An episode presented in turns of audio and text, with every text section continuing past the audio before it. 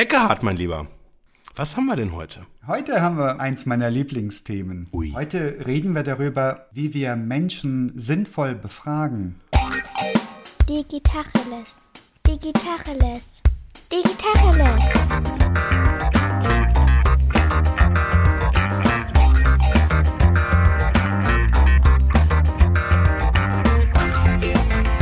Mein Name ist Jens Wehrmann. Und ich heiße Eckehard Schmieder.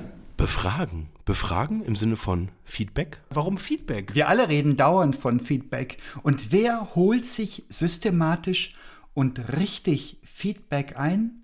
Ich sag dir es, fast niemand. Ich erlebe es täglich im agilen Wahnsinn. Im agilen Wahnsinn, aber im agilen ist doch eigentlich das Feedback ein Bestandteil der Regeliteration, oder nicht? Genau darum geht's. Die IT wird immer wichtiger in Unternehmen, schon seit langem merkt man daran, dass IT-Leiter früher zum Beispiel einem Marketingleiter unterstellt waren. Dann sind die irgendwann auf gleiche Höhe gerückt mit denen in der Hierarchie. Mittlerweile gibt es CDOs, Chief Digital Officers, CTOs, Chief Technical Officers. Und es dauert nicht lang, da werden die CEOs IT-Ingenieure sein und Ingenieurinnen. Das heißt, die Leute, die Unternehmen leiten. Und gleichzeitig rückt die Informationstechnologie immer dichter in die Produkte rein. Unsere Produkte werden immer austauschbarer und der entscheidende Wert dieser Produkte liegt darin, was sie für eine Verbindung haben, für eine Konnektivität mit dem Web, mit der Welt, was sie für Features zugeladen bekommen können über Firmware-Updates, das wird Produkte immer stärker ausmachen. Das merken wir jetzt schon. Eine ganz klare Digitalisierungswelle. Überall eigentlich mittlerweile, oder? Ich meine. Absolut. Seit wenigen Jahren, also irgendwie so roundabout zehn Jahre bei Telefon, ja etwas mehr beim iPhone. Ja. Mittlerweile bei eigentlich jeder Form. Computer ja sowieso, mittlerweile Kopfhörer, Autos, selbst Werkzeug, so Schraubenschlüssel, Drehmomentschlüssel haben mittlerweile solche Features eingebaut, wo man sich denkt, ja, wow, klar. Und ich meine, da ist es ja irgendwie eine relativ logische Konsequenz, wenn man in der Lage ist, ein Produkt, was schon ausgeliefert ist, sozusagen auch sukzessive zu verbessern, dass man natürlich auch systematisch Feedback einholt. Naja, und der Hebel ist ja die Daten sind so wahnsinnig wertvoll. Die User- und Userinnen-Daten. Das, was die Leute, wie die Leute die Geräte verwenden. Die Daten sind aber oft interpretierbar. Na, das kommt wirklich darauf an, welche Filter du anlegst, wie schlau du bist, wenn du die Daten analysierst. Und das ganze Thema User Experience ist natürlich einerseits datengetrieben von den harten Gebrauchsdaten, Du siehst, wo Leute abbrechen und da kann man nicht dran vorbeimogeln, dann wird abgebrochen, dann kann man interpretieren, warum wird hier abgebrochen.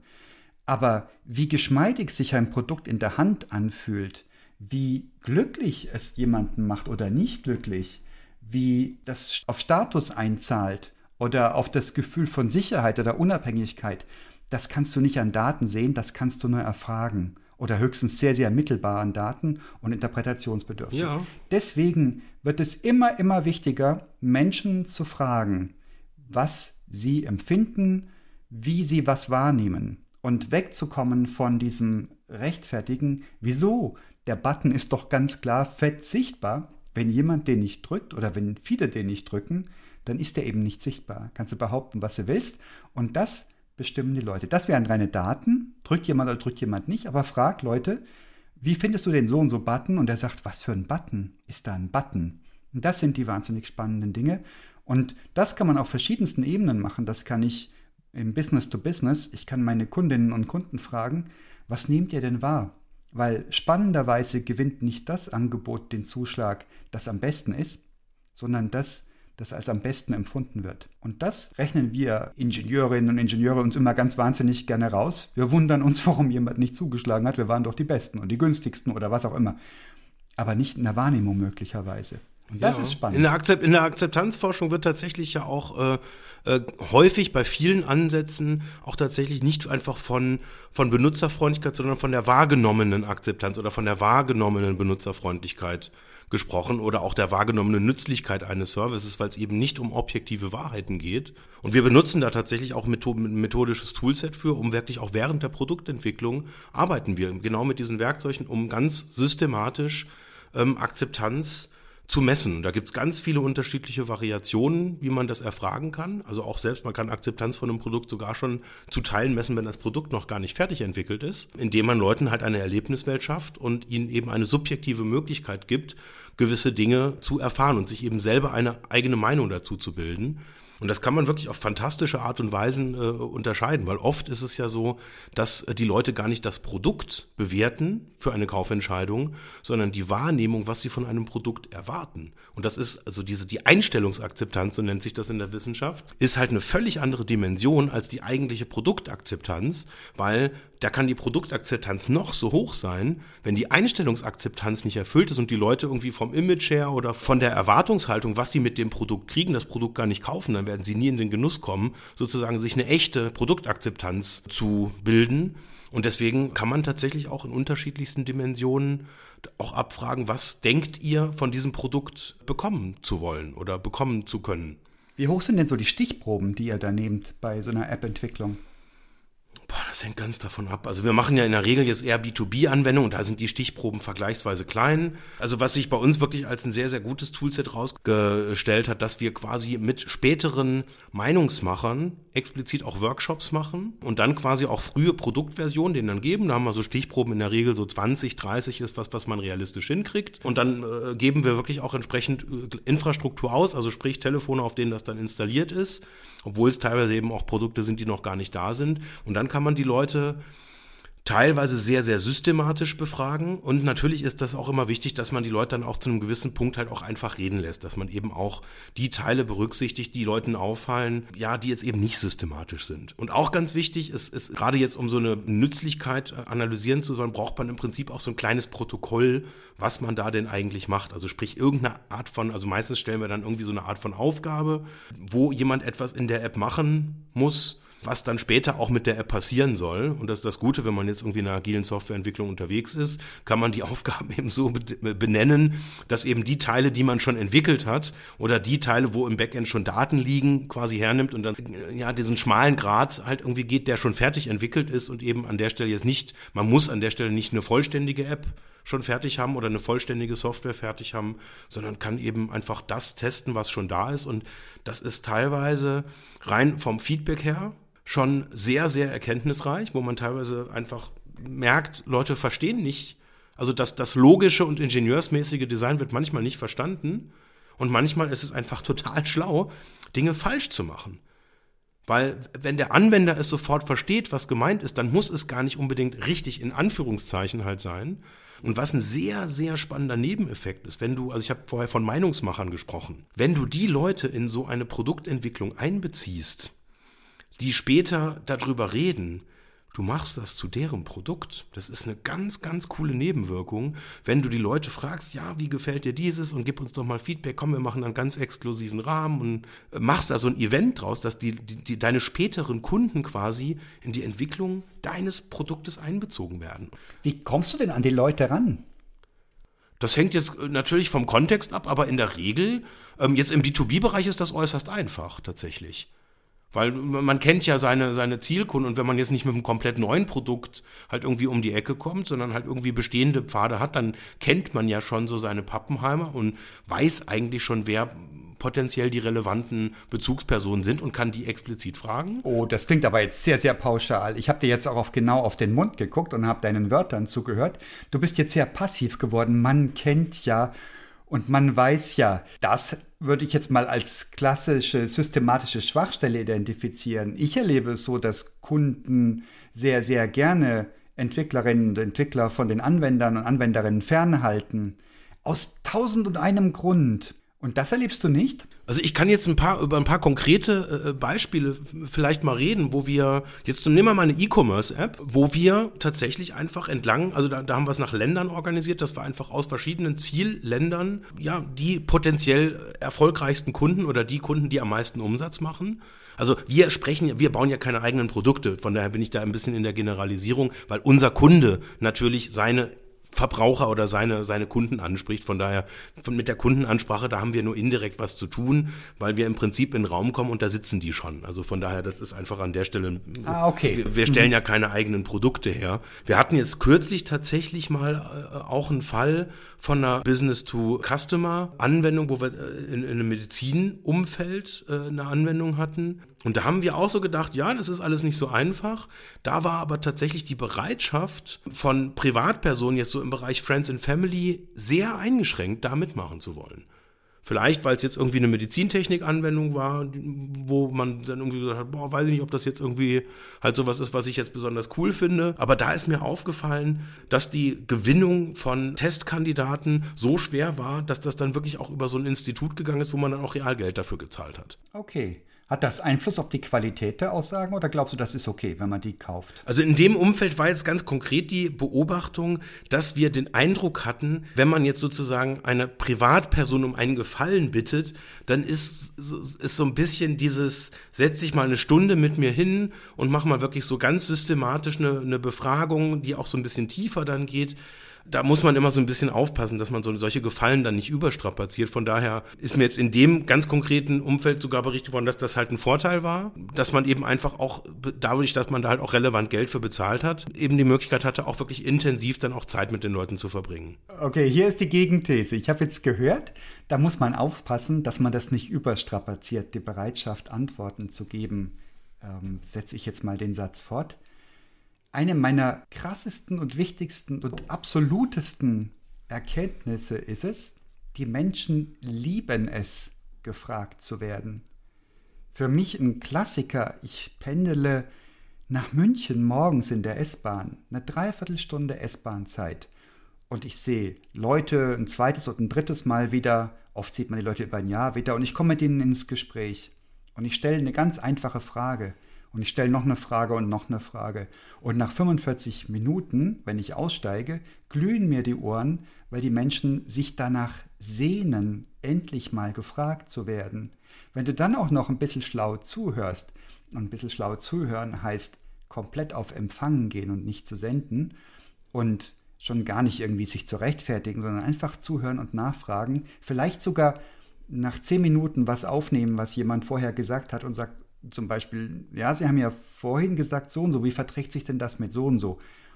Dann sind die Menschen, sie hängen dir an den Lippen. Der Kick ist, du kannst das mit mir auch machen. Obwohl ich das selber als Werkzeug auch für die Arbeit benutze, kannst du es mit mir auch machen. Sofern ich das Gefühl habe, du fragst ehrlich und aufrichtig und auf einer guten Wertegrundlage, du willst mir nicht das ja. Fell über die Ohren ziehen, du willst es wirklich wissen. Ich glaube, wir Menschen lieben es, gefragt zu werden. Und wir fragen alle viel zu wenig und wir hören vor allem viel zu wenig zu. Würdest du jetzt sagen, dass das in jedem Umfeld gibt? Also wenn jetzt jemand sagt, ich habe da so einen speziellen Staubsauger und möchte da mal mit dir drüber reden? 100 Prozent. Da würde ich widersprechen tatsächlich. Weil jemand, wenn jetzt jemand ein Produkt in die Hand drückt und sagt, investier mal deine Zeit, probier das mal aus, nimm das mal in Betrieb. Gut, das dauert jetzt irgendwie vielleicht eine Viertelstunde, bis du halt die richtigen Schnittstellen hast. Ja gut, und auf deinem Telefon läuft es halt nicht, da müsstest du noch mal einen anderen anderes kurz irgendwie hernehmen. Gut, und wenn du da nicht weißt, wie man das WLAN einstellt, haben wir so eine kurze Anleitung vorbereitet. Da ist jetzt meine konkrete Erfahrung, nö, das stimmt nicht, was du sagst. Also ich glaube, wenn du mich jetzt fragst, wenn ich jetzt in der S-Bahn sitze und das ist immer verspätet und dann kommt jemand und sagt, wir machen da eine Befragung und dann fragt man mich, wie findest du eigentlich so, dass das immer verspätet ist? Da bin ich voll bei dir, da rede ich sehr, sehr gerne, sehr leidenschaftlich mit den Leuten, aber das gilt, glaube ich, nicht in jedem okay, Bereich. Vielleicht nicht, was ich den Leuten ohne jeden Bezug aufzwinge. Also der Verstaubsaugervertreter oder die Vertreterin, die reinkommt und sagt, hier ist unser neuer, ich sag jetzt mal keinen Namen, unsere neue Vampirette 2010 ach, 2020, wir sind ja schon ein Stückchen weiter. Da würde ich. Das ist die ganz neue. Elf Jahre schon im Markt, aber jetzt gerade ein neues Software-Update gekriegt.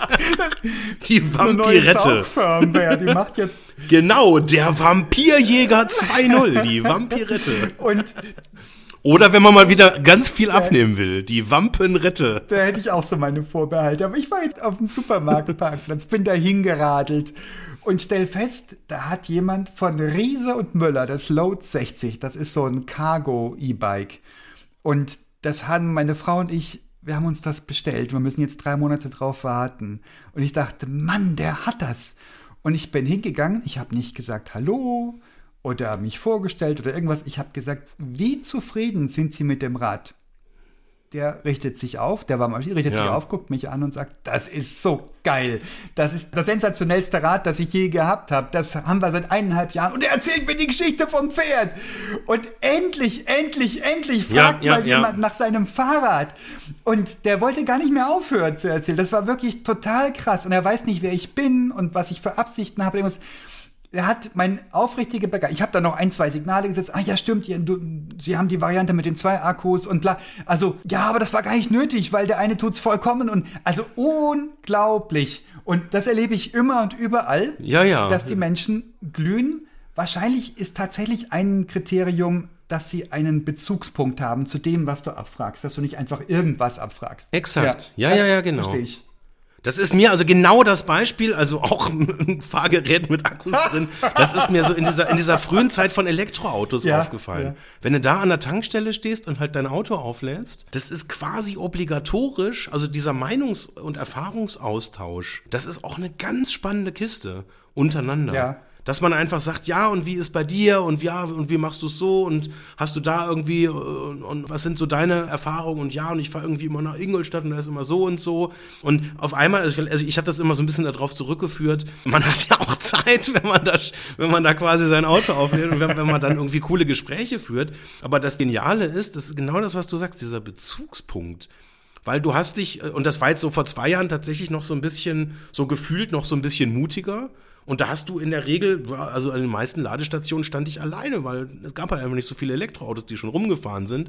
Und wenn du dann mal jemanden triffst, dann ist das quasi klar, dass man mal auch ins Gespräch kommt. Und ich muss zugeben, ich hatte da schon Situationen, wo ich auch lange, nachdem ich schon mit dem Laden fertig war, immer noch mit den Leuten mich ausgetauscht hat und dann hat man mal kurz auf LinkedIn seinen Kontakt ausgetauscht und weil irgendwie dann so das Mindset halt schon ein ähnliches ist, dass man sich das dann zu einem frühen Zeitpunkt halt irgendwie traut und damit ist man quasi so in so einer gleichen ja, was, was das Thema anbetrifft, in so einer gleichen Schublade. Wenn du jetzt so ein Tesla-Engineer wärst, wie schlau wäre das, mal eine Woche pro Quartal sich an so eine Zapfsäule zu stellen und mit den Tanken dann zu reden? Ich habe keine Ahnung, ob die das machen. Keine Ahnung. Aber das wäre doch mal richtig, richtig super geil.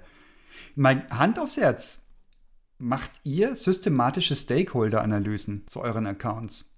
Guckt ihr euch an, wer beim Kundenunternehmen welche Interessen hat, wer welche Haltung zum Projekt hat, wer wie viel Macht und Einfluss hat, wo es Konfliktpotenzial gibt, Erwartungen, Wünsche, Hoffnungen. Führt euch das vor Augen, vielleicht sogar schriftlich? Wir führen es das vor Augen. Ich weiß nicht genau, was du jetzt mit systematisch meinst. Also sagen wir mal so, ich habe eine ne ganz feste Überzeugung. Wir arbeiten aus meiner Interpretation nicht für Firmen, sondern für Menschen. So, und was in meinen Augen immer das Zentrale ist, zu verstehen, was treibt diejenigen an weil oft sind da Dinge, die nicht ausgesprochen werden. Also gerade so bei Terminen ist es äh, einfach aus meiner Erfahrung ganz hilfreich zu hinterfragen, was das für ein Termin ist, weil oft ist das keine eigene Agenda, nach der die Leute handeln, weil das denkt man ja immer so, dass der Product Owner oder der Projektleiter auf der Kundenseite, dass der das Unternehmen halt ist und auch so denkt wie das Unternehmen. Oft ist es aber einfach ganz simpel so, da ist irgendjemand noch, den man gar nicht kennt, der auch nicht im Raum ist, der Termine vorgibt oder wo es eine Agenda gibt, wo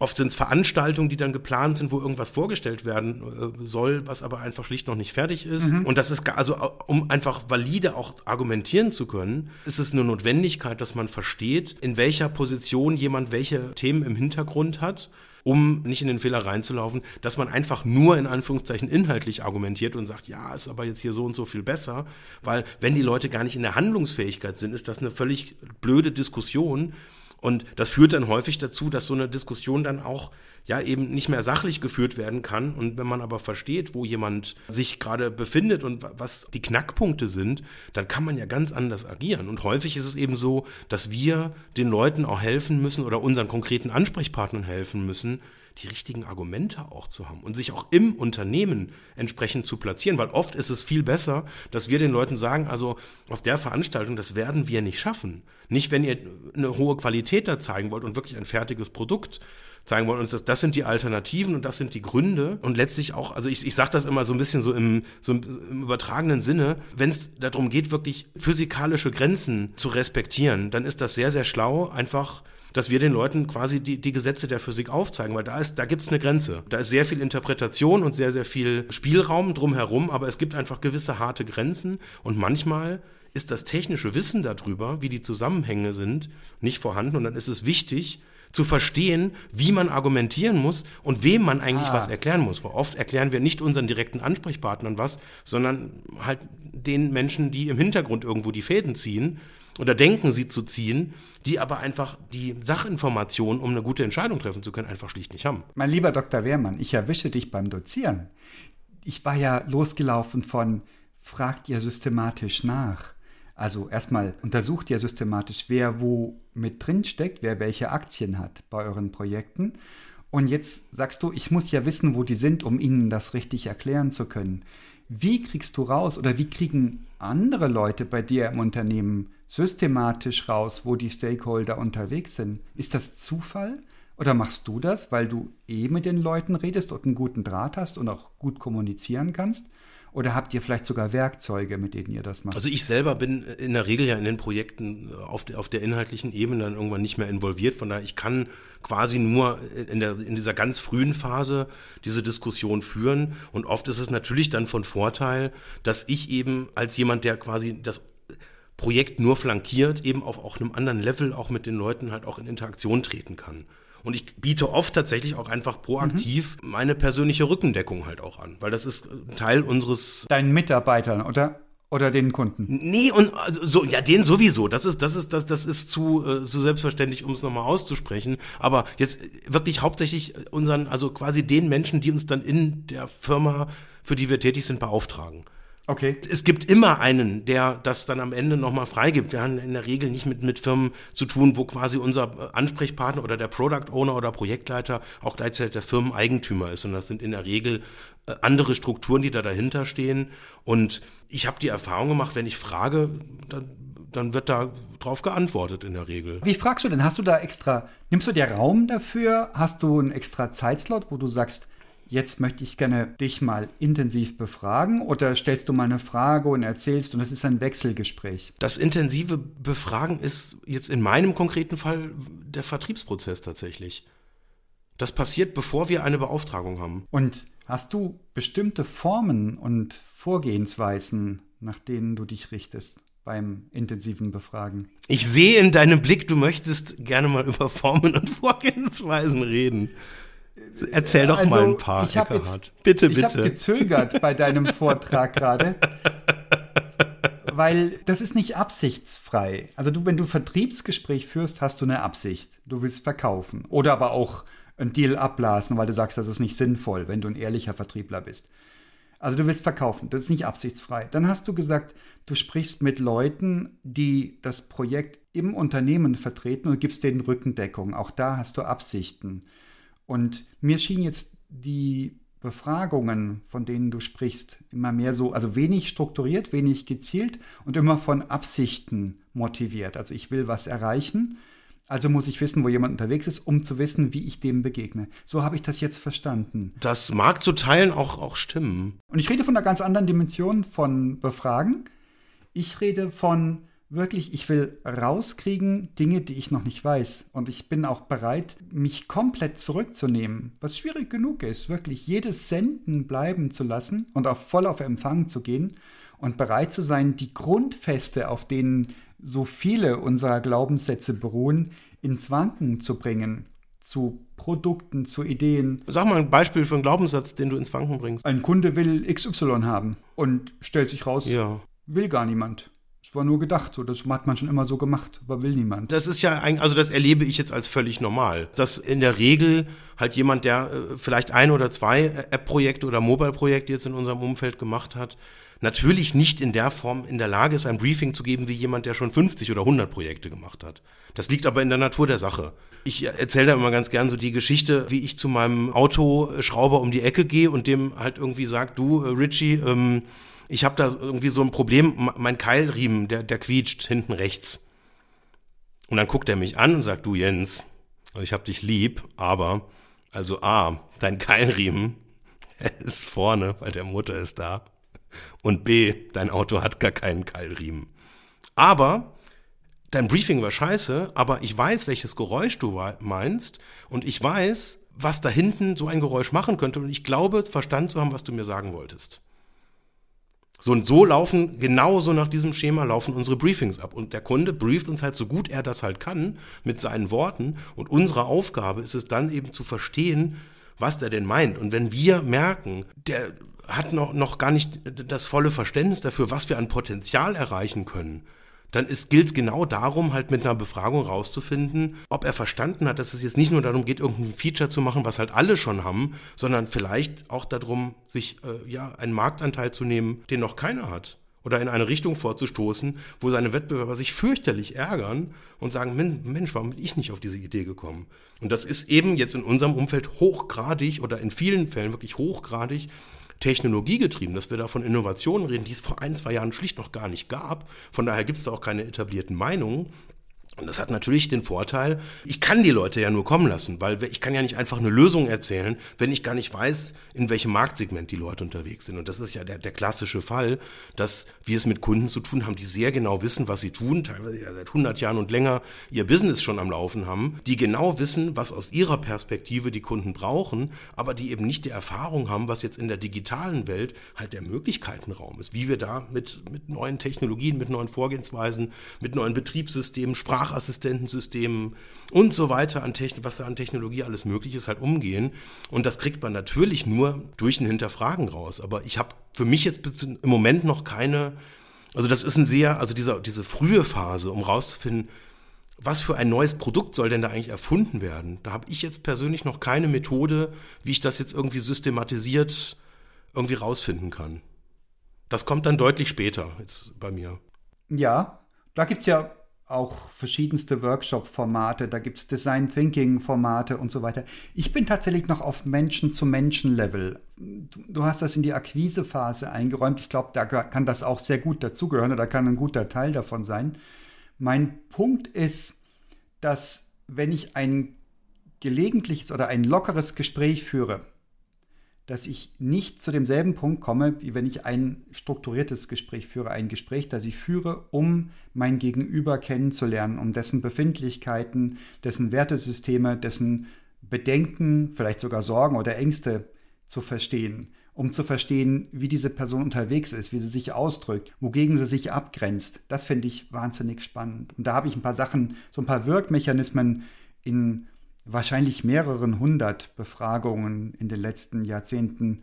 Ich habe es nicht zusammengezählt. Also gute 100, allemal wahrscheinlich 200 oder 250 Menschen befragt in Business-Zusammenhängen und habe so ein paar Dinge rausgefunden, von denen ich glaube, dass es wertvoll ist, die zu systematisieren und das nicht dem Zufall zu überlassen. Habe ich gerade eine gute Gesprächssituation oder haben wir jetzt noch ein Bier abends in der Hotelbar oder doch nicht?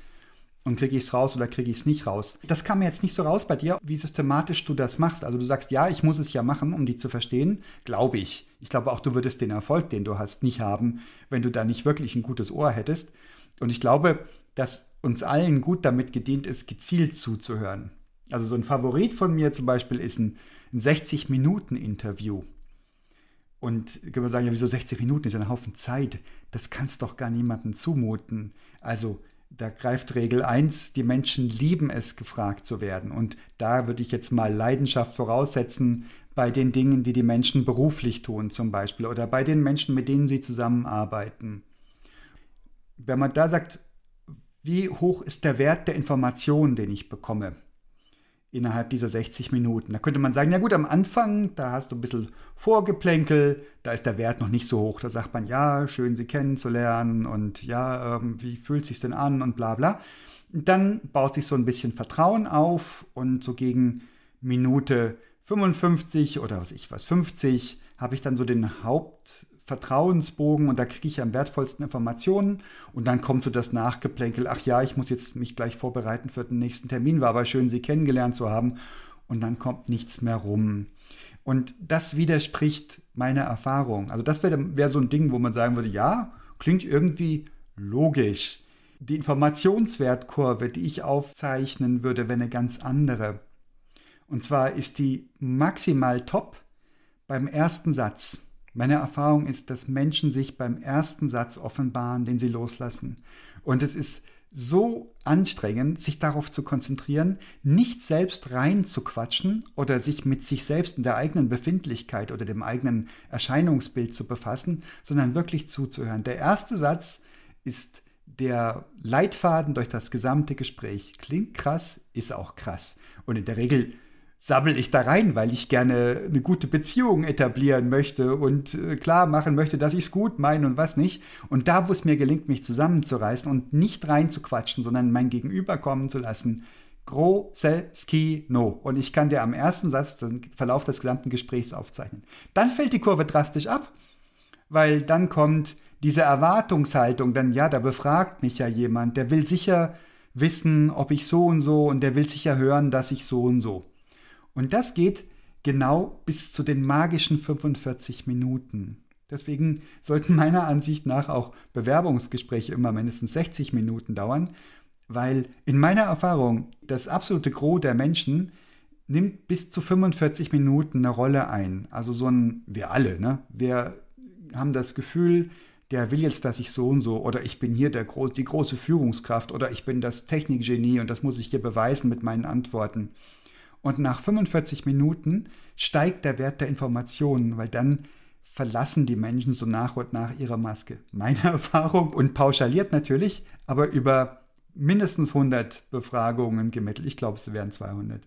Und dann der letzte wirklich entscheidende Punkt ist, wenn du den Laptop zuklappst, das Notizbuch zuklappst oder dich aufrichtest am Bildschirm und sagst, so, vielen Dank, das war ja wirklich ein spannendes Gespräch dann lässt dein Gegenüber los und es kommen die wesentlichen Informationen. Das ist wahnsinnig. Also ganz am Anfang und ganz am Schluss fließt krasse Energie und du hast so einen Zwischenhöhepunkt. Ja, ja, da gibt es sogar ein Wort für, für das Ende. Das, das nennt sich dann diese Türklinkenkonversation. Ja, das kann gut Wenn sein. Wenn quasi man beim Rausgehen ist und dann die Türklinke man schon in der Hand hat, dann kommen die krassen Sachen auf. Das ist mir auch schon ganz, ganz häufig aufgefallen, dass dann so, also gerade auf dieser Beweggründe-Ebene, dass du dann so die Motivation von vielen sachlichen Argumenten, die vorher ausgetauscht wurden, erfährst. Ja, ja. In, in ganz vielen Situationen. Also, und wo ich auch wirklich fantastische Erfahrungen mitgemacht habe, wir stellen ja den Leuten teilweise so absurde Fragen. In dieser Vorbereitung quasi, also, gibt es quasi so, so, so, so ein kleines Online-Tool, wo wo wir im Prinzip äh, bewusst, um das Eis zu brechen, ein paar Sachen fragen, die weder wichtig noch irgendwie relevant sind, noch irgendwie, wo es eine richtige oder eine falsche Antwort gibt. Das mache ich ganz oft, dass ich, wenn da jemand was Pfiffiges oder Witziges antwortet, mich da dann drauf beziehe und quasi mit so einem völlig unwichtigen Thema, also was hatte ich heute für ein Bewerbungsgespräch? Da hat jemand dann, also wir haben da irgendwie eine Frage, was ist, äh, weiß ich gar nicht, ähm, also, ein, also die Frage, auf die er geantwortet hat, was geht gar nicht? Das ist irgendwie so, das ist irgendeinem Kontext fällt mir jetzt gerade nicht genau ein, wie das aufgebaut ist, aber dann kommt diese Frage, was geht gar nicht? Und da hat der Erdbeerleim es reingeschrieben. dann habe ich tatsächlich irgendwann, als du gemerkt habt, die, die Chemie passt, habe ich dann gefragt, ey, jetzt mal ja, also, ich, also eine Sache nochmal ganz wichtig, warum denn bitte kein Erdbeerleim ist? Das kriege ich ja gar nicht klar. Und was sagt er? Und das ist äh, ähm, also er war, glaube ich, erstmal so ein bisschen überrumpelt, dass ich ihn da so drauf anspreche, weil das, das hat ja auch wieder verschiedene Dimensionen, weil es ist so eine Quatschfrage. Ja. Aber das finde ich jetzt persönlich, wie Leute da denken, auch was Leute sich da trauen zu sagen, weil das ist ja doch irgendwie ein beruflicher Kontext. Und jetzt über Erdbeerleimes zu reden in einem Bewerbungsgespräch bei einer Firma, die jetzt offensichtlich keine Erdbeerleimes herstellt, das Nur ist jetzt erstmal so, so, so genau, bei, neulich bei Bären, Bär, Bären Wesen. Nein, und das, und das schafft plötzlich so, eine, so, eine, so, so ein anderes Level an Kommunikation, weil ja. auf einmal redet man dann halt irgendwie so über Sachen, ähm, die gar nichts mit, mit jetzt irgendwie, wie gut kann der seine Programmiersprache oder wie viele Jahre Erfahrung auf äh, Senior, Junior, Intermediate Level ist da jetzt bei welcher Company, mit welcher Größe und wie war es nochmal genau die Jobbeschreibung und mit welcher Version von welchem Framework haben wir dann links oder rechts rumgeblödelt, ähm, sondern auf einmal redest du über die Dinge, die den Leuten wirklich wichtig sind. Ja. Und da habe ich auch wirklich eine, eine, eine, eine krasse Erkenntnis gemacht, also häufig eher im Privaten, wenn du dich traust, dich zu offenbaren, eröffnest du damit ein sehr, sehr weites Feld. Also ich, ich weiß nicht, ob ich das jetzt in dem Format ja schon mal gesagt habe, dieses Beispiel. Äh, wenn dich jemand fragt, ja und wie läuft's bei euch so? Da kannst du sagen, ja, super, 85% Wachstum allein im letzten Monat und vom Monat vorher. komm überhaupt nicht mehr hinterher, geilste Zeit und ja, schade, dass die Ferraris so lange brauchen in der Lieferung. ähm, kannst du machen, hast du halt keine Freunde mehr danach, aber kannst du natürlich machen. Aber was ich wirklich erlösend finde, wenn man dann wirklich ähm, äh, einfach auch wahrheitsgemäß sagt, ja, also bei uns läuft's gerade nicht so gut. Wir hatten jetzt gerade irgendwie echt eine schwere Phase und haben irgendwie einen großen Kunden aus dem und dem Bereich gerade verloren und sind da echt am Hadern, wie wir das machen. Da schlucken die Leute erstmal und auf einmal führst du ein Gespräch, wo die sagen, ja, bei uns war es auch echt schwierig. Ja, und bei uns ist der und der Bereich auch irgendwie so ganz, ja, ist irgendwie so rückläufig und eigentlich macht das überhaupt keinen Sinn, weil alle sagen immer, IT ist irgendwie so nachfragetrieben und irgendwie eigentlich ist das, habe ich immer so ein schlechtes Gewissen, weil alle sagen immer nur, es läuft so gut, aber bei uns ist irgendwie, irgendwie scheinbar was falsch zu machen. Und auf einmal führst du ultra persönliche Gespräche mit ja, den Leuten. Ja. Aber du, du musst, du, du musst erstmal so dieses, äh, auch, weil, also man muss, also ich habe da keine keine Systematik, deswegen habe ich vorher auch nachgefragt, weil ich stehe ja auf Systematik und habe ja auch im Rahmen, wo hatte ich das neulich? Beim Hanjo in unserem Ambidextrie, äh, in unserer Ambidextrie-Folge, da hatte ich das. Er hat einem ja über die Methode der Ambidextrie geredet und im Laufe dieser Folge habe ich gemerkt, wie, wie ambidexter ich denn eigentlich bin, obwohl ich das vorher ja, einfach diese Sichtweise so gar nicht kannte, sondern das auch eher aus so einer Intuition heraus gemacht habe. Und ich glaube, das ist mit vielen dieser Systematiken so. Und das, deswegen mag ich diese Form von, von Struktur, weil es natürlich immer wieder neue Aspekte zutage fördert, die halt einfach jenseits dieser Intuition, die man vielleicht so im Laufe von Erfahrungen sich dann halt irgendwie aneignet. Von daher finde ich das gerade bei so Befragungstechniken eigentlich einen ganz spannenden Ansatz, wirklich auch auf die Leute zuzugehen und auch explizit das als Interview zu titulieren, weil man da, da, da passiert ja was anderes, als wenn man sagt, ja, lass uns einfach mal so halt irgendwie reden oder jemand sagt, ja, ich hätte gern irgendwie das und das Problem gelöst, kannst du das? Also ich glaube, das wird sehr, sehr gut angenommen. Und wann immer ich frage auf C-Level, haben Sie eine Stunde Zeit für ein Interview, dann gibt es in der, also ich kriege immer ein Ja und immer auch relativ zügig Termine für so ein Interview. Und es gibt manchmal Leute, die sagen, ja, aber maximal 45 Minuten, mehr kann ich mir nicht rausschneiden. Und das sind die, wo ich dann nach einem halben Tag sage, so, jetzt muss ich aber wirklich nach Hause, jetzt habe ich keine Zeit mehr. Denn die Leute, die, denen wird am wenigsten zugehört.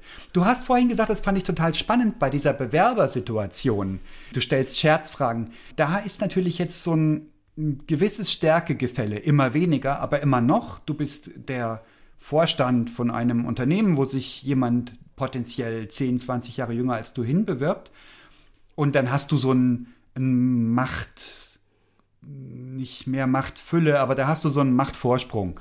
Und da stellst du kuriose Fragen und jemand geht drauf ein oder nicht und daran merkst du, der nimmt sich hier Augenhöhe oder nicht und du würdest vermuten, dass jemand, der sich hier auf Augenhöhe bewegt, sinnvoller im Team sich bewegen wird als jemand, der da nicht drauf antwortet oder nicht auf diese Art von Scherz eingehen kann. Machst du das auch mit potenziellen Kunden in einer Akquisephase, wenn du rauskriegst, wo ist der eigentlich unterwegs oder wo ist die unterwegs?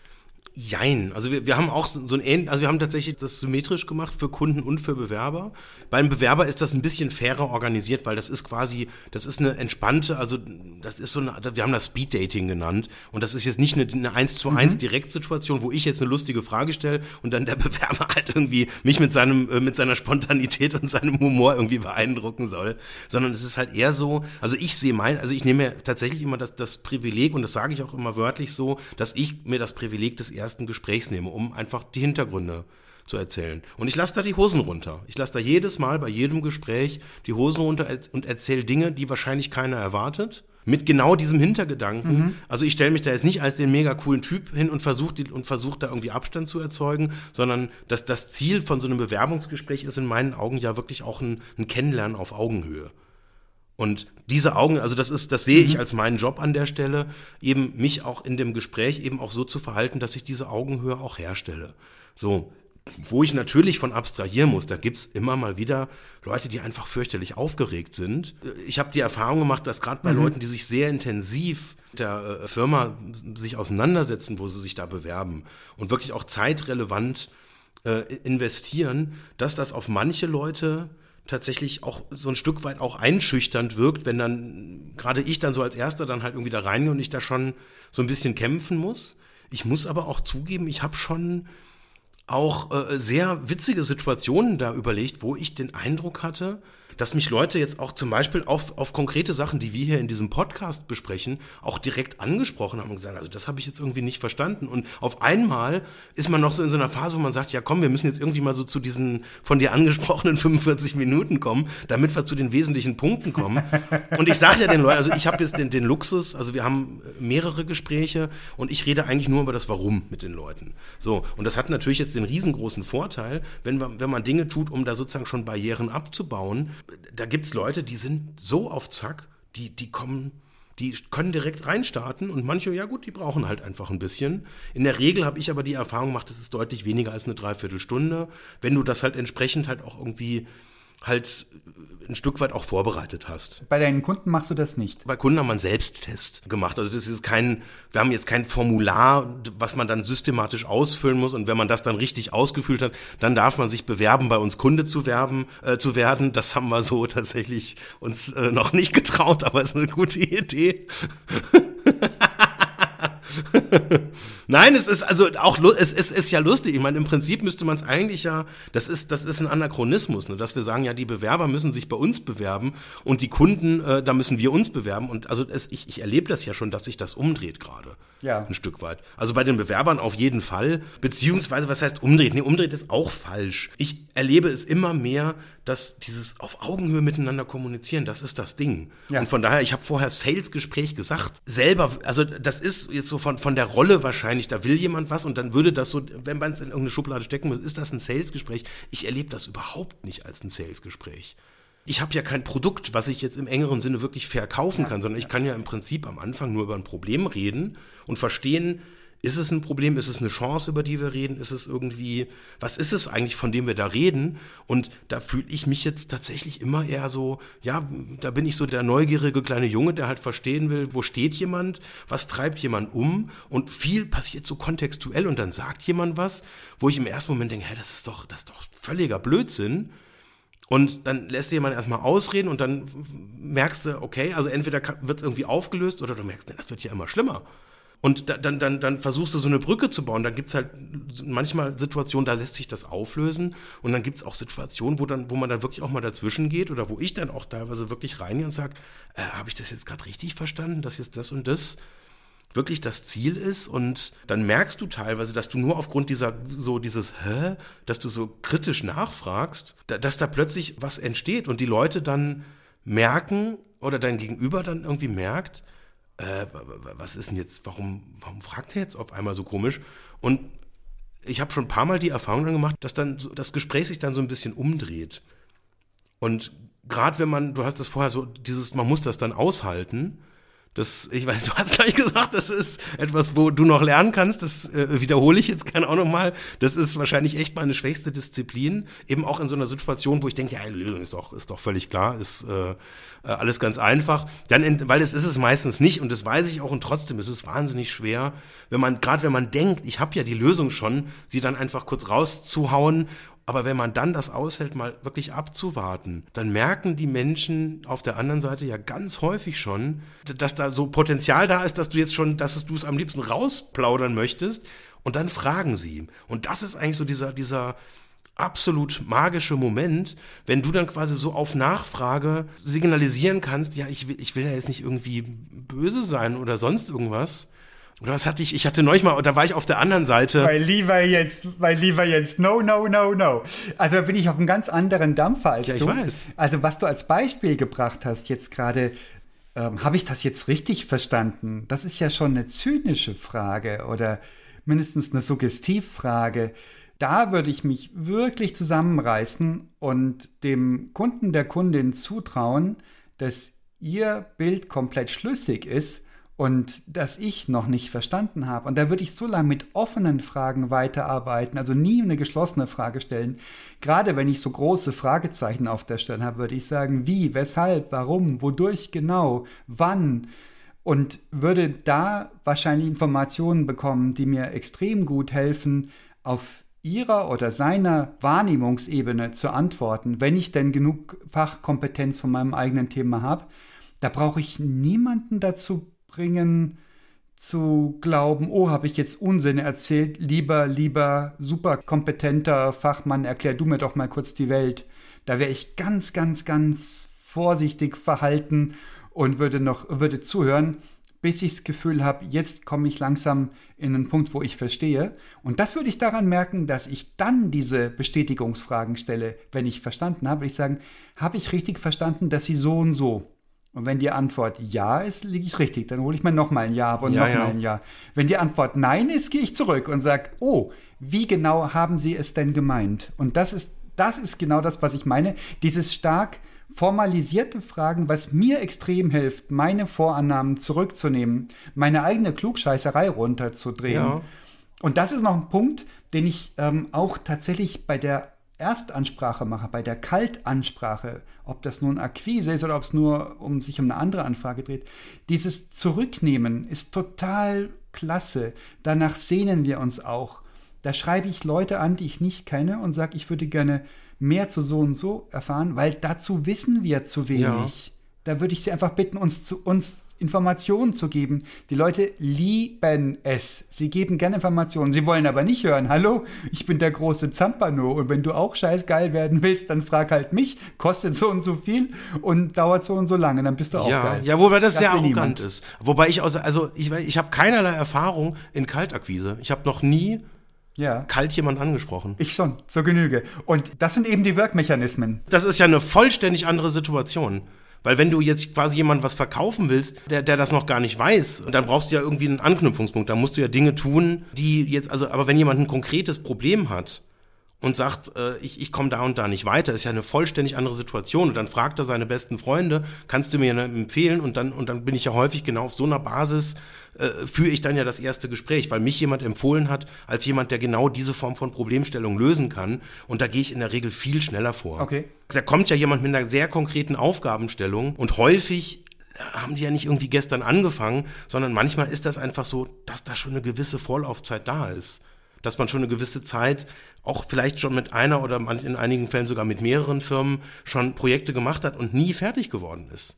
Und da habe ich jetzt die Erfahrung gemacht, da ist es im Zweifel sehr, sehr hilfreich, das auch abzukürzen und nicht irgendwie erst noch eine Dreiviertelstunde methodisch standardisierte Fragen zu stellen, sondern wenn das Problem schon eigentlich schon klar auf dem Tisch liegt, warum dann nicht Tacheles reden und es auch benennen? Das ist, da habe ich echt eine andere Vorgehensweise. Jens, weil das Problem, das Problem ist, dass du für das Problem hältst nicht notwendig der Kunde oder die Kundin. Selbst wenn ihr euch im Gespräch einig werdet, dass es das Problem ist, wenn du nicht gut genug nachgefragt hast vorher, kannst du nicht sicher sein, dass es das ist. Und ich glaube, diese Stunde ist gülden. Das ja. ist best investierte Zeit, die am Anfang von einem Projekt, das vielleicht eine Woche oder zehn Wochen oder zehn Monate dauert, eine Stunde ist nichts im Vergleich und für den Kunden oder die Kundin unglaublich wertvoll. Wobei ich nicht den Anspruch hätte, innerhalb von einer Stunde ein komplettes Problem zu verstehen.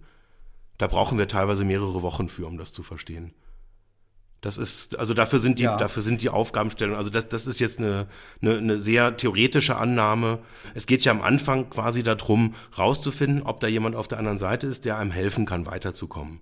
Und in vielen Fällen sind das ja völlig andere Fragen, die ich da erörtern muss, um rauszufinden, kann ich da weiterhelfen? Und da muss ich natürlich relativ konkrete Fragen halt irgendwie auch stellen um das zu verstehen, um rauszufinden, ob ich überhaupt Unbedingt. jemand bin, ja. der das Problem versteht. Und wenn jemand jetzt irgendwie, keine Ahnung, jetzt irgendwie eine Vermarktung von einer App machen will, da bin ich ja der Grundfalsche.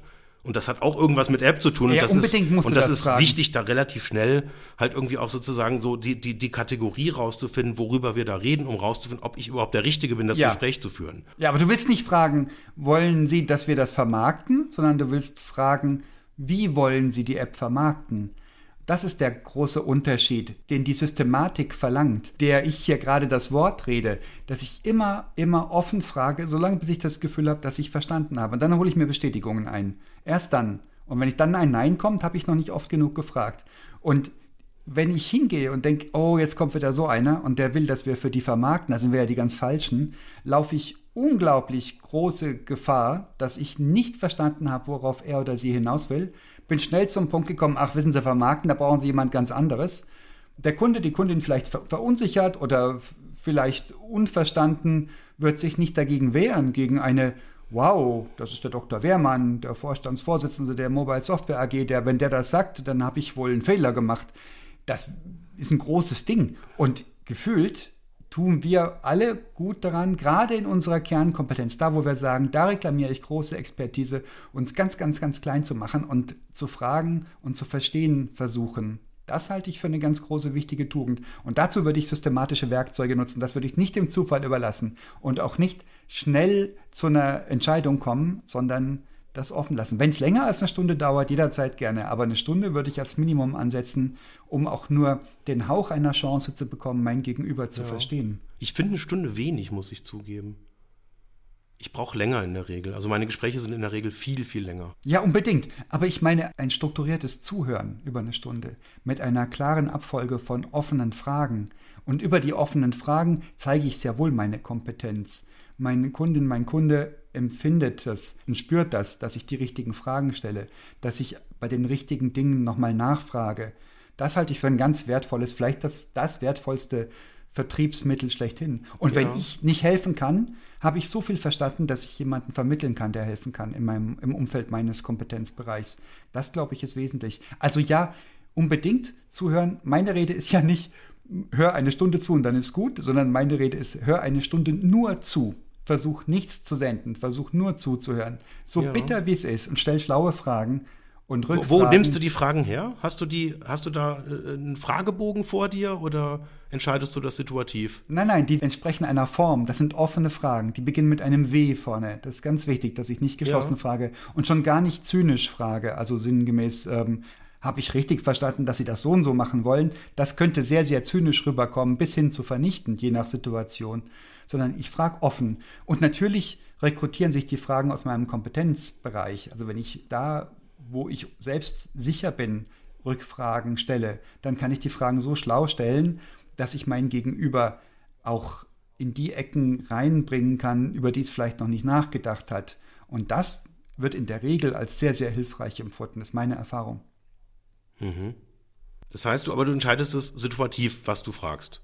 Du hast jetzt nicht irgendwie eine Agenda, wo du sagst, du hast dir schon Fragen aufgeschrieben und hast in der Vorbereitung schon mal recherchiert, wer sind die wesentlichen Wettbewerber und wo, wo sind jetzt die Differenzierungen. Das lässt du quasi einfach alles erzählen und weißt du vorher schon die Antworten oder lässt du dich dann komplett überraschen, was passiert? Also diese Stunde habe ich keinerlei Sendeberechtigung. Da bin ich nur auf Empfang und wenn ich die Fragen schon vorbereitet hätte, würde das ja gar nicht funktionieren. Dann hätte ich ja schon wieder eine Prämisse unter, also was Vorannahmen. Und es geht ja genau darum, diese Vorannahmen nicht zu haben. Und ich würde mich da ja. führen lassen. Ich würde mir auch erlauben zu sagen, boah, das war ultra spannend. Vielen, vielen Dank für Ihre Zeit. Und ich habe gerade nicht die geringste Ahnung, wie wir weitermachen. Würde ich mir vollkommen krass erlauben. Und meine These wäre, nach so einem Gespräch, wo ich wirklich mich zurückgenommen habe und zugehört habe und schlau nachgefragt habe und komme zu keinem sinnvollen Ergebnis, bitte mehr Bedenkzeit aus oder vermittle einen Kontakt, was auch immer, ist diese Person alles andere als böse oder sauer über die verpatzte Zeit, weil diese Person genießt die Zeit und lernt in dieser Zeit durch das eigene Erzählen und gefragt werden. Und wie ich schon sagte, ja. du kannst das auch mit mir machen. Frag mich mal eine Stunde und hör nur zu. Ich weiß, hat so seine Tücken und Schwierigkeiten, aber ich werde mich danach super beseelt fühlen. Es ist wie eine, wie eine ja. Dusche, wie eine warme Dusche. Ja, ja, ja, habe ich auch schon oft gemacht, die Erfahrung. Machen wir viel zu wenig, ist mein Eindruck. Und ich selbst auch mache es auch viel zu wenig. Ne? Und da, wo ich es mache, ist das großartig. Und jetzt habe ich mal wieder eine Serie von Kundenbefragungen durchgeführt. Und dann gehe ich vor die versammelte Unternehmensleitung und fasse zusammen, geclustert die Ergebnisse und hole ein paar Statements raus, die besonders signifikant waren. Das sind so die Momente der allergrößten Aufmerksamkeit, die ich in meinem eigenen Unternehmen genieße. Da hören mir alle zu, da kannst du Stecknadeln ja. auf den Boden fallen hören. Ich hätte auch die These, da haben auch alle tendenziell Angst vor mal wirklich den Kunden in so eine strukturierte Form zu bringen und ihn wirklich mal so strukturiert zu befragen. Also gerade wenn es jetzt nicht konkret irgendeinen Bezug gibt, weil also das ist ja was völlig anderes, wenn jemand dich anruft und sagt, ich habe da mal eine Frage, das, dann, dann sagst du ja nicht, ja, ich habe da mal so, so ein, eine, eine Befragungsmethode vorbereitet, sondern dann redest du in der Regel, wenn jemand dich konkret fragt über konkrete Themen, ist, ist eine andere Form und jetzt eine proaktive Form, dass man sagt, man macht jetzt mal irgendwie so 100 Kundeninterviews, ist ja eine völlig andere Geschichte. Und dann auch mal so einem, der Geschäftsführung mal aufzuzeigen, wo denn so die eigenen Kunden oder potenzielle Kunden gerade stehen, das ist ja auch eine, eine völlig andere ja, das ist, hat ja eine völlig andere Reichweite, als quasi jetzt nur auf ja, einen Anruf zu reagieren, wo jemand dir irgendwie relativ konkrete Fragen stellt. Ja, stimmt. Ich glaube auch, also Angst glaube ich nicht zu spüren bei meinen Kolleginnen und Kollegen. Also die, ich glaube eher, das ist eine Verunsicherung, weil die sich in einem Projektgeschäft aufhalten und da unglaublich souverän sind und die zaubern und wirken Wunder. Also ich kriege rote Ohren, wenn ich unsere Kunden frage, wie unsere Engineers bei ihnen performen. Also die, die lieben die Leute, die machen da richtig, richtig, richtig coole Sachen. Aber dieses offene Fragen, dieses sich trauen, in eine Gesprächssituation zu, geben, zu begeben, ohne zu wissen, wo das hingeht und ohne, dass ich den Know-how-Vorsprung vor mir hertrage und sage, also hier IT, Architektur kenne ich mich aus und hier muss man anders oder da Hybrid-Cloud, völlig falsche Wahl, musste was. Und das, das ist ein ganz anderes Terrain. Und da kommt eben auch das Potenzial raus, dass Antworten unbequem sein könnten, Antworten nicht unsere Vorannahmen über die Welt stützen oder Antworten vielleicht darauf hindeuten, dass man sich in Zukunft anders verhalten werden muss, andere Geschäftsmodelle andenken muss, andere Kunden vielleicht äh, andenken muss. Das ist natürlich unbequem und da hüten wir uns alle vor in der Regel. Und da ist das Potenzial immer, dass solche unbequemen Antworten rauskommen. Wir haben jetzt irgendwie im Moment hauptsächlich jetzt über diese klassische äh, Wir reden äh, mit Kunden-Konstellation gesprochen, wo ich äh, finde, dass das Thema eine völlig neue Dimension gewinnt, ist, wenn man das mit Kolleginnen und Kollegen macht. Was ist da anders? Was erlebst du anders? Ähm, dass sich das viel verbindlicher anfühlt. Ich muss immer so ein bisschen schmunzeln, wenn ich das höre, wie in vielen Firmen das gemacht wird, wo dann irgendwie so ein Jahresgespräch geführt wird und nach einem Jahr hat man dann so einen Zettel und da stehen dann irgendwie ganz viele Dinge drauf und dann hat man irgendwie in vielen Firmen ja dann noch die Bonusermittlung, die dann auf Basis von irgendwelchen KPIs halt irgendwie kommt. Da muss ich sagen, also da sträuben sich mir komplett die Nackenhaare, wenn ich das höre, weil ich das halt aus meiner Perspektive so überhaupt nicht mehr nachvollziehen kann. Bewusst auch mit in der Vergangenheitsform, weil ich dachte am Anfang auch, man muss das ja so machen und hatte da auch verschiedene Bonussysteme drin und habe dann irgendwann bin ich zu der Erkenntnis gekommen, das mag jetzt vielleicht so ein bisschen äh, äh ähm, naiv oder irgendwie vielleicht auch ein bisschen pathetisch klingen, aber ich habe irgendwann für mich die Erkenntnis gehabt, dass eigentlich jeder, der im Unternehmen ist, voll motiviert ist. Und dass es eigentlich eine absurde Annahme ist aus meiner Sicht, mhm. dass ich dadurch, dass ich jemanden jetzt irgendwie nochmal 12,80 Euro extra bezahle für irgendeine Form von Leistung, dass sich der damit ernsthaft motivieren lässt. Nein, auf gar keinen Fall. Also dieses Verzieltsein, das habe ich jetzt das letzte Mal so vor fünf Jahren erlebt. Ja, ja, fürchterlich. Dass man Absolut, Ziele ja. mit geldwerten Vorteilen verbindet. Und das tötet jede intrinsische Motivation. Du führst es ad absurdum, wenn Menschen Dinge tun, weil sie beflügelt sind davon, weil sie es richtig finden, weil sie Sinn darin sehen, weil sie es tun wollen. Wenn du da 8,50 Euro drauflegst, ist durch. Ja. Das, was nicht heißt, dass die Leute gratis arbeiten sollen, wenn sie intrinsisch motiviert sind. Aber das Thema Geld und Vergütung sollte da gegessen sein, sollte zur Zufriedenheit geregelt sein und dann laufen Leute zur Höchstform auf. Ich habe oft mal gedacht, schon im Lauf meiner letzten 30, 35 Jahre Karriere, manch eine Chefin, manch einer Chef hätte sich eine fette Gehaltserhöhung bei mir gespart, wenn sie mir ein Fläschchen Champers auf den Tisch gestellt hätten, gesagt hätten, Mensch, Ecker, was würden wir ohne dich tun? Ja. Da wäre ich einfach intrinsisch motiviert gewesen, nicht wegen des Schampes, sondern wegen des, Rück des Schulterschlags.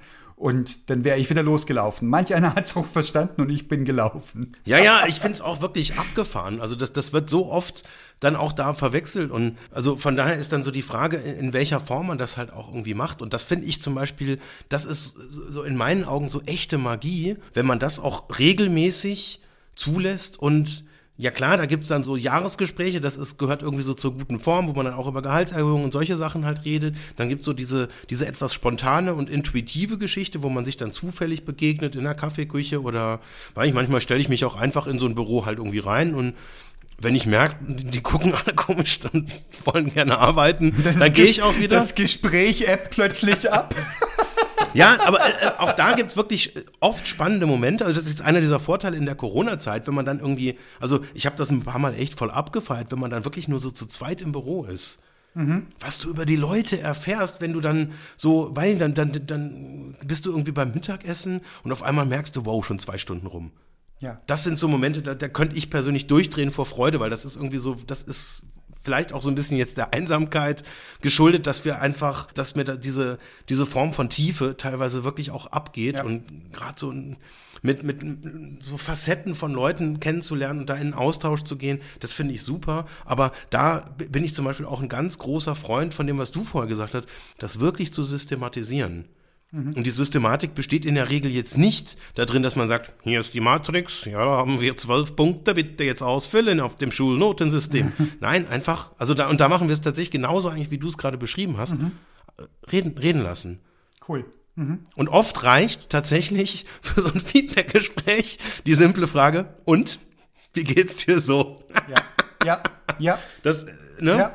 ist der Wahnsinn. Und dann aushalten und wirklich still sein und auch mal fünf oder auch mal zehn Sekunden Stille aushalten, das fällt mir persönlich immer irre schwer. Aber wo es mir gelingt, großes Kino, echte Magie. Das können Einkäufer gut. Stille aus. Ich glaube, Einkäufer müssen alle irgendwie immer so ein Seminar im Schweigekloster machen. Die können das auch teilweise. So lange, bis du sagst, ja, ich würde, ich habe jetzt auch Hunger. Müsste jetzt auch dann mal langsam ins Bett. Nein, aber in der Tat aushalten. Das, das ist, und das ist ein gute, eine gute Form von Aushalten. Weil oft kommen dann irgendwie gerade so diese, die, die kniffligen äh, Fragestellungen oder so, auch so diese kniffligen, ja, eins wollte ich noch gesagt haben, aber da muss es auch erstmal still sein und da muss man auch den Raum schaffen, sich auch erstmal sammeln zu können und sagen, und das auch diese, dieses Abwägen. Kann ich das jetzt sagen? Und ich habe den Eindruck, die Tatsache, dass das eine Methode ist, die dann auch bekannt ist, die jetzt nicht irgendwie einmal zufällig passiert, sondern die dazugehört, wo wir auch vorher drüber reden, dass wir das tun werden, die führt dann auch dazu, dass man so Sachen, die anfangen einen zu nerven, eben in dem Stadium erkennt, wenn sie anfangen einen zu nerven. Danke, Jens. War sehr aufschlussreich. Ja, Eckhard. Ja, der Hammer. Wie schon so oft. Vielleicht sollten wir mal bei Gelegenheit besser zuhören. Aber das blöd in einem Podcast. Ich habe neulich tatsächlich mal in mehrere unserer frühen Folgen reingehört und da habe ich dann, da, da, hatten wir irgendwie ganz oft irgendwie so vier oder fünf Folgen in Reihe tatsächlich. Da habe ich dich gefragt, ja und was machen wir jetzt? Dann hast du was gesagt und habe ich immer mit dem gleichen Satz geantwortet. Das ist aber spannend. Und ich weiß nicht, ob es dir aufgefallen ist. Ich habe das jetzt sehr lange nicht mehr gesagt, weil ich das total scheiße fand. Es lebe das Stereotyp. So, also in, in diesem Sinne, danke für die spannende Diskussion. Mein Lieber, ich danke dir herzlich. Tschüss. Tschüss.